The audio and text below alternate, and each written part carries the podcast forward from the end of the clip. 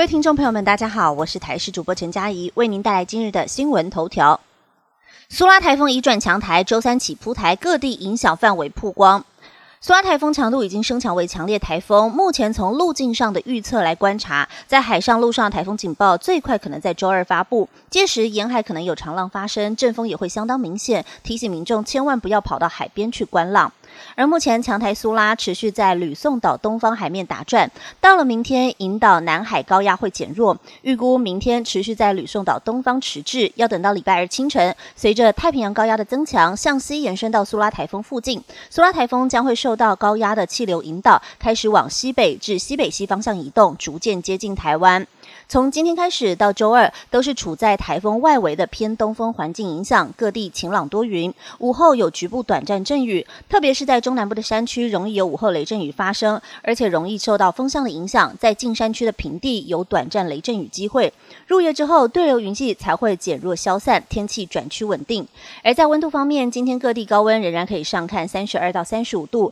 在盆地和纵谷容易出现三十六度以上的高温，提醒大家做好防晒，多多补充水分。而到了礼拜三、礼拜四，台湾就会开始受到台风的影响。目前路径上观察，中心会穿越横穿半岛到台东一带，感受最明显的是在东半部地区以及恒春半岛。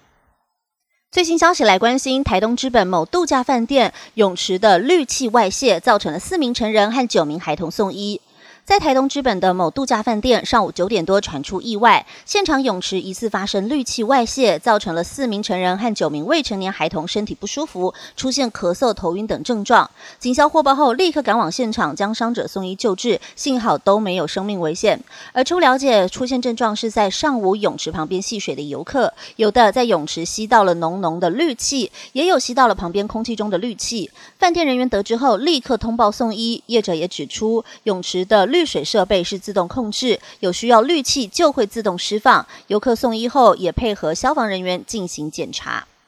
话题来关心，下周开学，教育部公布防疫措施，快筛阳可以到校上课，口罩令也取消。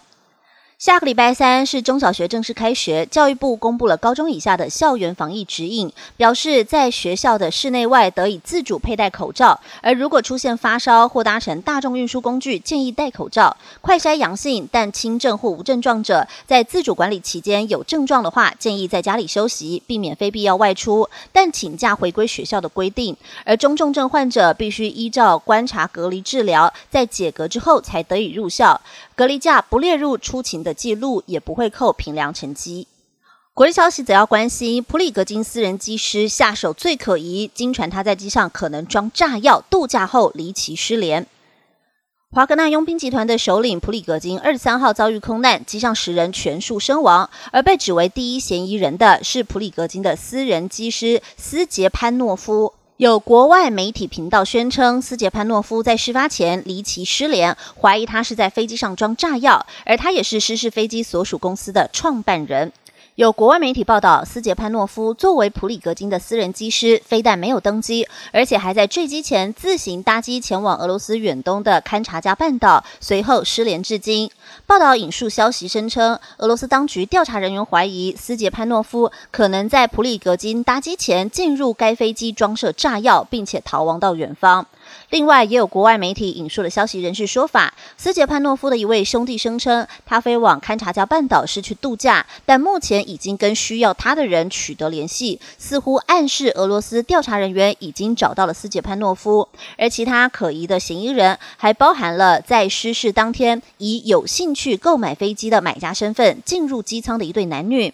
而目前消息都尚未获得俄罗斯官方证实，当局还在调查中。以上新闻由台视新闻编辑播报，感谢您的收听。更多新闻内容，请锁定台视各界新闻以及台视新闻 YouTube 频道。